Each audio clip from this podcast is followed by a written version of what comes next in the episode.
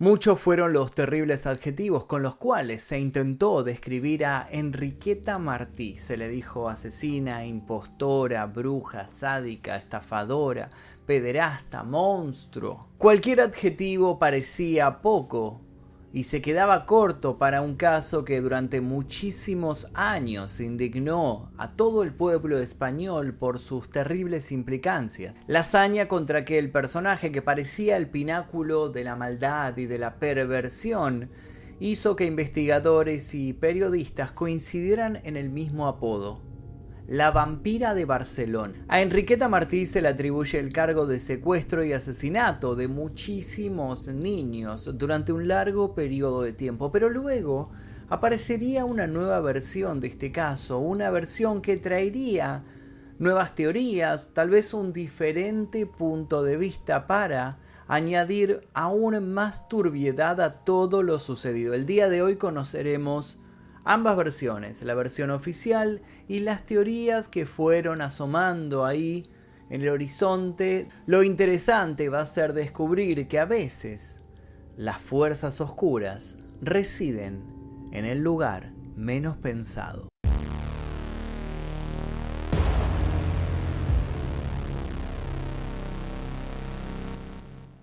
Esta historia comenzó con una mujer estaba barriendo la vereda de su casa. Esta mujer se llamaba Claudina Elías. De repente, mientras estaba haciendo sus quehaceres, vio asomados a la ventana de un hogar que ella conocía, un hogar de una vecina. Dos niños, un niño y una niña, estaban asomados por la ventana mirando hacia afuera. Ambos tenían la cabeza rapada. Claudina se quedó pensativa. Hasta donde ella sabía, ningún niño o niña habitaban en ese hogar. Hasta donde ella recordaba, había una mujer sola. Entonces, ¿de dónde habían salido estos chicos? La cuestión es que se acercó hasta otro vecino, un colchonero, y le, le traspasó su duda. Le dijo, yo estaba barriendo la vereda y de repente vi unos niños que se asomaron de ahí, pero ahí no viven niños. ¿De dónde habrán salido? Aparte eran raros, tenía la cabeza rapada, tenían una mirada extraña. Entonces el colchonero se preocupó, dijo algo raro está pasando aquí. Cuestión que se comunicó con la Guardia Civil y ellos se apersonaron en el hogar. A primera hora del 27 de febrero de 1912, la policía llamaba a la puerta del entresuelo del número 29 de la calle Poniente. Quien los atendía era una mujer con cara soñolienta, recién se despertaba. Dijo llamarse Enriqueta. Bueno, la policía, tal vez un poco como una emboscada, una trampa que querían tenderle, no quisieron blanquearle de antemano lo de los niños, entonces le dijeron que estaban ahí porque los vecinos estaban denunciando ruidos molestos de unas gallinas. Enriqueta le dijo, yo no tengo ninguna gallinas, no es mío el ruido, así que no es mi problema. Entonces los policías le dijeron, está bien, entendemos que usted no tiene ninguna gallina, pero la denuncia dice esto, así que tenemos que entrar en su hogar y verificar que efectivamente no hay ninguna gallina dentro. La mujer no tuvo mucho tiempo de pensar y los policías se adentraron en su casa. Cuando entraron, se encontraron con dos niñas, dos niñas que ambas tenían la cabeza rapada. Uno de los policías entonces se acercó a una de las niñas e intentando tal vez tranquilizarla, intentando que no se asustara. Se agachó junto a ella y le preguntó cómo se llamaba. Felicidad, le dijo la niña. El policía entonces, ya menos amigable, le preguntó a la, a la dueña de dónde habían salido estas niñas. Bueno, no tengo ni idea de dónde salió, le dijo Enriqueta. La encontré perdida por la ronda de San Pablo. Me dijo que tenía hambre, así que la traje a comer a casa. La otra niña que está al lado es mi hija, se llama Angelita. Del niño que la vecina había visto en la ventana ni noticias. Entonces la policía, entendiendo que la mujer estaba mintiendo, que tenía una actitud bastante extraña, decidió esposarla y sacarla así esposada de su hogar ante la mirada de sus vecinos, entre los cuales estaba Claudina, que tenía los ojos abiertos como plato, qué estaba pasando en la casa de Enriqueta, por qué tenía estas niñas dentro.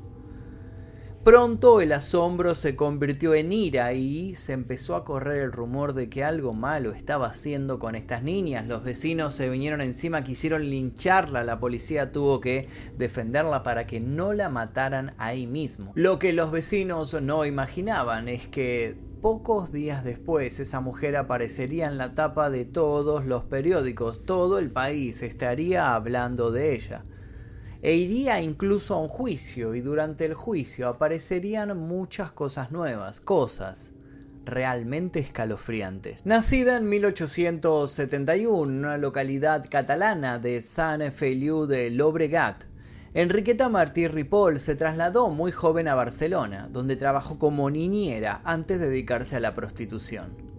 En 1895 se casaría con Joan Pujaló, un pintor que no tenía mucho éxito. La pareja tenía una economía modesta y se dedicaban a vender alguna que otra chuchería, antigüedades, libros, cuadros, vendían ese tipo de cosas. La cuestión es que con un poquito de ahorros que fueron juntando pusieron un local, una herboristería, vendían hierbas medicinales para la curación, para que la gente hiciera sus ungüentos y demás cuestiones. Al abrir este local, Enriqueta se interiorizaría en todas las prácticas del manejo de las hierbas para todos este tipo de rituales y se convertiría en algo así como una curandera. Si bien al principio parecía que habían formado una linda pareja y que se compensaban bien, que funcionaban bien en equipo, pronto Joan y Enriqueta se empezaron a pelear. Las discusiones eran diarias y a todo momento. Parecía que Enriqueta veía en el joven pintor un artista sin talento, que nunca iba a triunfar, que nunca iba a lograr vender nada. Y Joan veía en Enriqueta una persona complicada, con un, un tal vez un humor cambiante, una persona que era muy difícil de tratar y que tenía además mucha afición por otros hombres. La cuestión es que la pareja no tardó en separarse con otras de estas peleas donde volaban cosas, se pegaban, se gritaban, rompían los vidrios, volaban los platos y demás, y cada uno se fue por su lado. Una vez divorciados, Enriqueta comenzó a tener un estilo de vida bastante peculiar. Durante el día se vestía con harapos, como una pordiosera, se ensuciaba la cara, cojeaba incluso de una pierna para parecer una, una, persona débil, enferma, y se hacía acompañar por niños de la calle, a los cuales hacía pasar por sus propios hijos. Así iba a las puertas de las iglesias a mendigar a pedir monedas para poder comer. Entonces muchos la miraban con lástima, decían pobre esa madre que va con los niños, ahí no tienen para comer. Pero los otros la empezaron a ver como una mujer bastante inescrupulosa. Más aún, los que la cruzaban por las noches. Y es que por las noches Enriqueta era una persona completamente diferente. Dejaba los harapos de lado, dejaba de cojear, empezaba a caminar bien, de hecho muy bien. Adoptaba una caminata sensual. Se ponía vestidos hermosos, vestidos muy llamativos. Se ponía cadenas, collares. Se ponía pelucas, sombreros, se maquillaba muy bien y se dirigía a las fiestas de las personas de la alta alcurnia y allí seguramente seducía a algún que otro empresario, algún que otro heredero y le ofrecía sus servicios como prostituta. Eso fue al principio, porque luego se empezaron a conocer datos aún mucho más oscuros. Una noche alguien la vio vestida de lujo, como cuando salía a ofrecer sus servicios, pero de la mano de uno de estos niños que la acompañaban a la iglesia de día. ¿Por qué tenía que estar con estos niños cerca de la zona del casino? El casino que regenteaban los más poderosos. ¿Qué estaban haciendo los niños ahí? ¿Acaso los estaba ofreciendo? Por eso nadie se sorprendió cuando en 1909 Enriqueta fue detenida por regentear un prostíbulo en la calle Minerva de la ciudad colonial, donde ofrecía los servicios de niñas de entre 5 a 16 años. Pero el juicio no prosperó porque un contacto de ella, un contacto que se desconoce su identidad, pero que al parecer tenía muchísimas, muchísimas personas conocidas dentro del juzgado, al parecer intervino en este juicio, pagó una abultada suma de dinero y Enriqueta no solo salió en libertad, sino que se borró absolutamente todo su expediente delictivo. Luego de esto parece que Enriqueta se asustó y se dedicó nuevamente a sus servicios de curandera.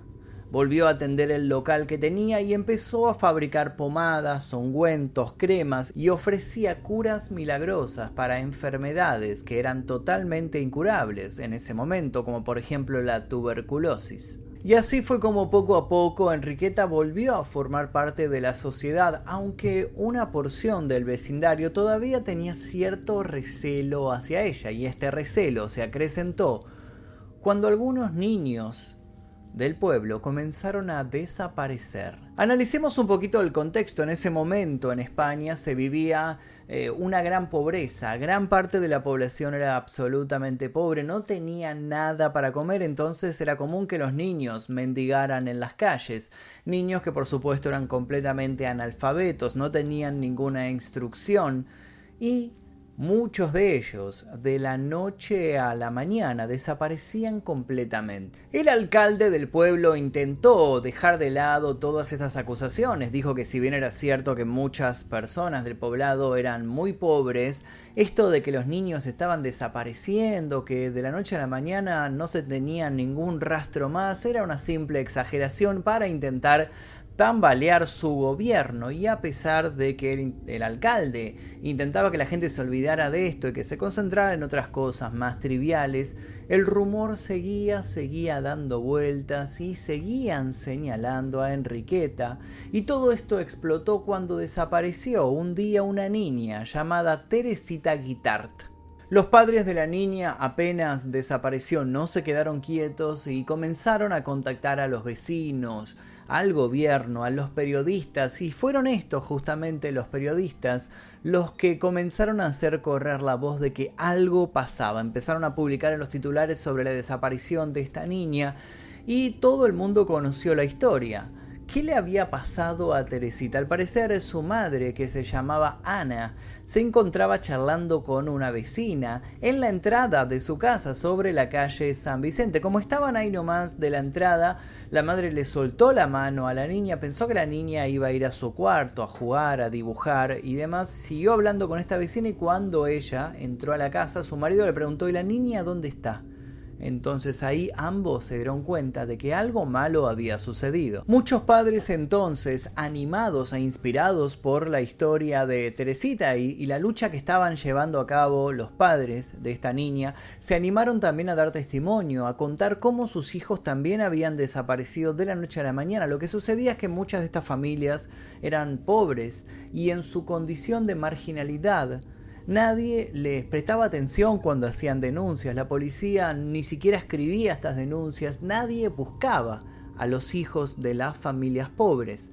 Pero cuando el caso Teresita explotó, se empezaron a dar cuenta de que eran muchos los niños que habían desaparecido y entonces los ojos volvieron a voltear hacia Enriqueta fue entonces cuando sucedió el episodio que narré al comienzo de este video, el episodio de Claudina, la vecina que vio a estos niños asomarse a la ventana, llamó al colchonero y él llamó a la policía, se metieron en la casa de Enriqueta y la detuvieron. Entonces, Enriqueta intentó defenderse, dijo que la estaban prejuzgando, que, se acordaban de un pasado que ya no estaba llevando a cabo, que había olvidado todo lo que había hecho ella antes, que era completamente inocente de lo cual lo estaban acusando. Incluso varios vecinos comenzaron a titubear, empezaron a pensar, sí, tal vez tiene razón, tal vez la estamos prejuzgando, pero entonces se descubrió algo muy, muy extraño. Esta niña, al cual el policía le había preguntado el nombre y había dicho que se llamaba Felicidad,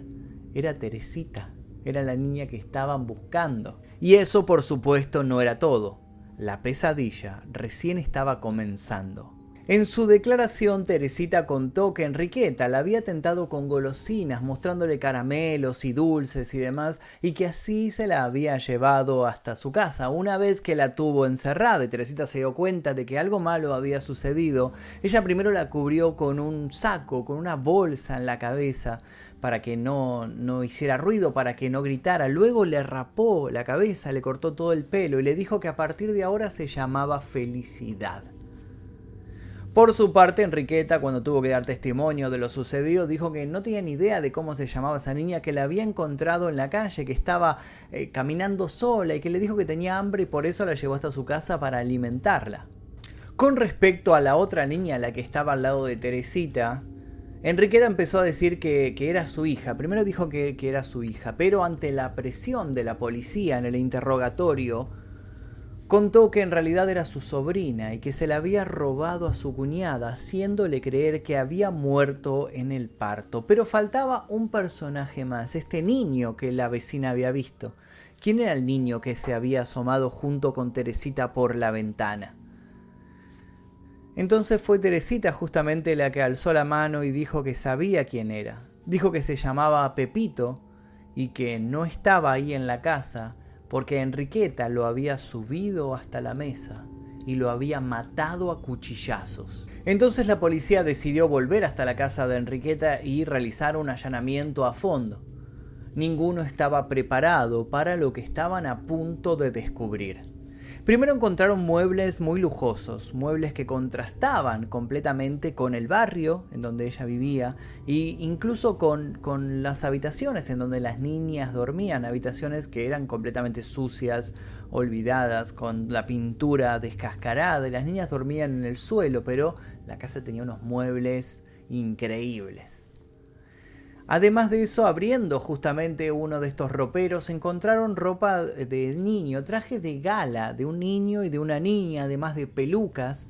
Y cuando siguieron buscando, encontraron un cuchillo ensangrentado y ropa perteneciente a un niño guardado dentro de una bolsa. También encontraron grasa, grasa que posiblemente era de alguno de estos niños y que estaba guardada junto a ungüentos, a crema, a todas estas pociones que ella fabricaba. También encontraron un libro antiguo, un libro con tapas de pergamino, en el cual había extrañas fórmulas y recetas escritas a mano, en catalán y con una letra muy muy prolija.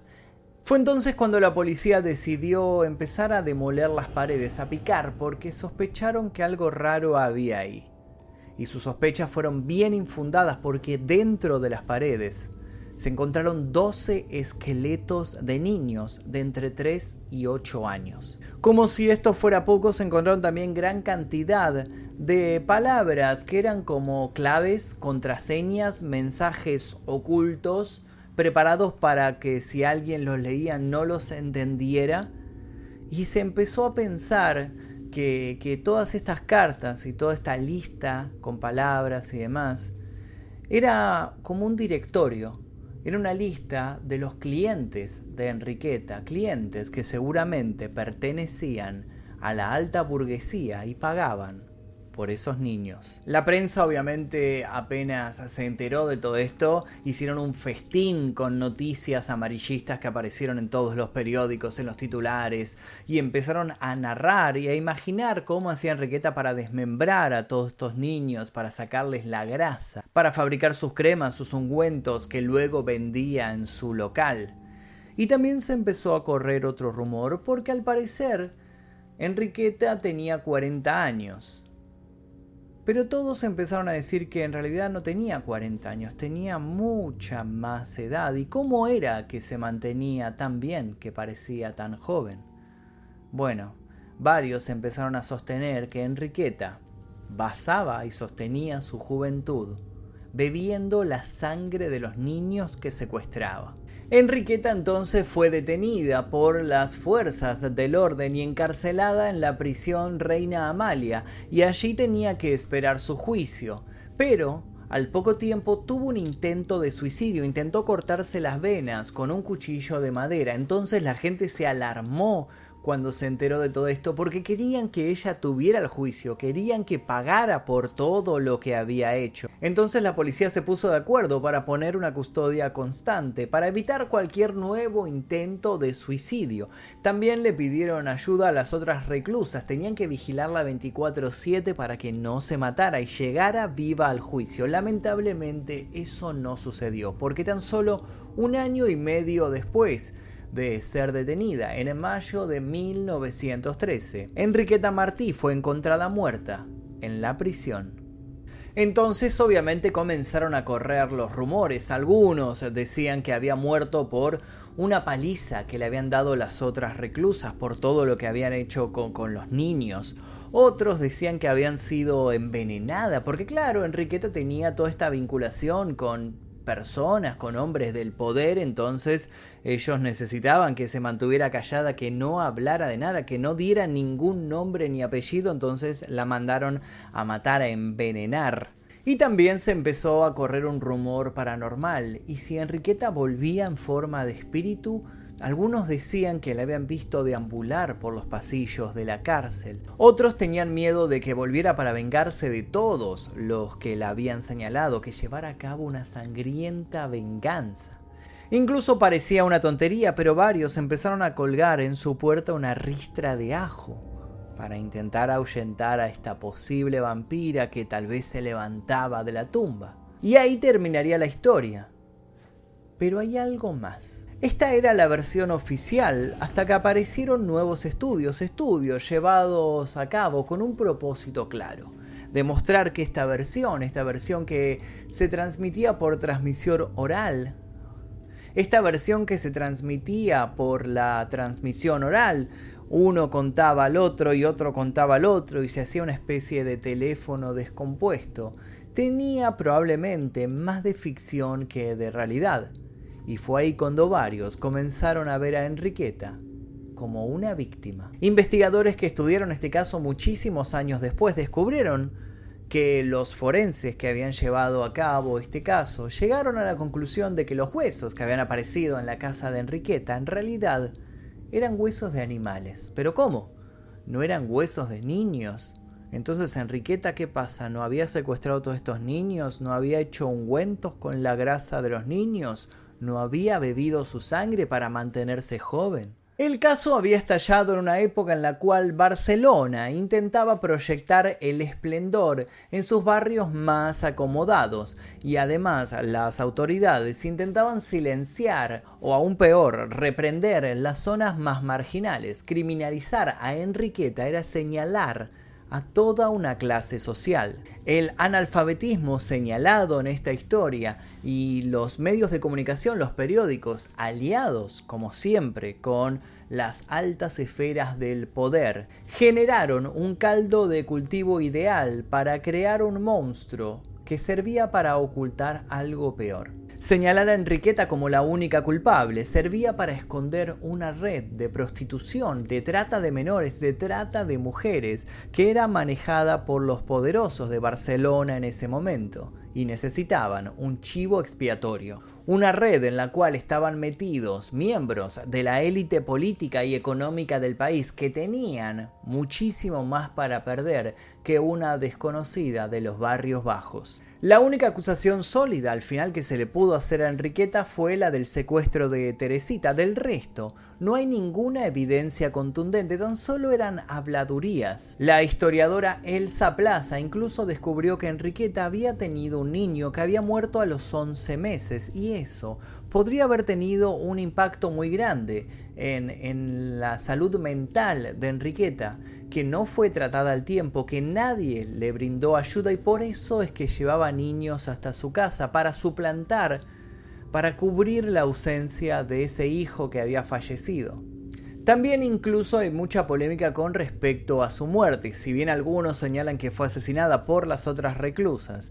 Varios dicen que en realidad murió de un cáncer de útero. Lo que hay que ver es que si los médicos de la época pudieron detectar o no ese cáncer de útero, recordemos que esto sucedió hace más de 100 años, entonces tal vez no era tan fácil detectar un cáncer, o si realmente sí lo detectaron a tiempo, sabían que ella estaba enferma y decidieron no hacer nada para que muriera con mucho dolor como una especie de justicia divina a los ojos de estos doctores. El morbo que al día de hoy sigue despertando Enriqueta Martí inspiró un sinnúmero de libros, de cuentos, de películas, de obras de teatro y una encuesta reciente que se hizo dio como resultado que la gente sigue viendo a Enriqueta como una vampira, como una mujer malvada que se secuestraba niños, que utilizaba su grasa para hacer ungüentos y que bebía su sangre para mantenerse joven.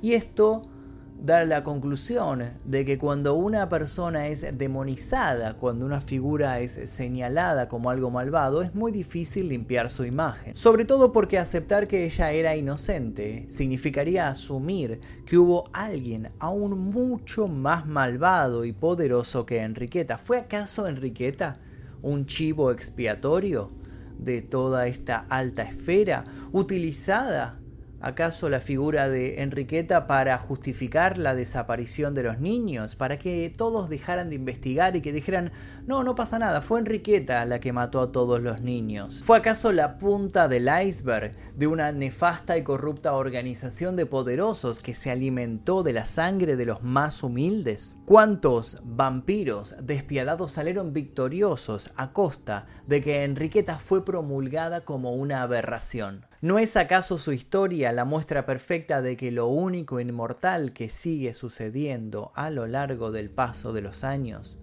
es nada más y nada menos que el abuso de poder?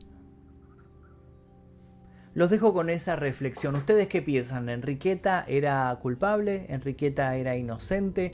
¿Tienen algún dato más para aportar a este debate sobre la vampira de Barcelona?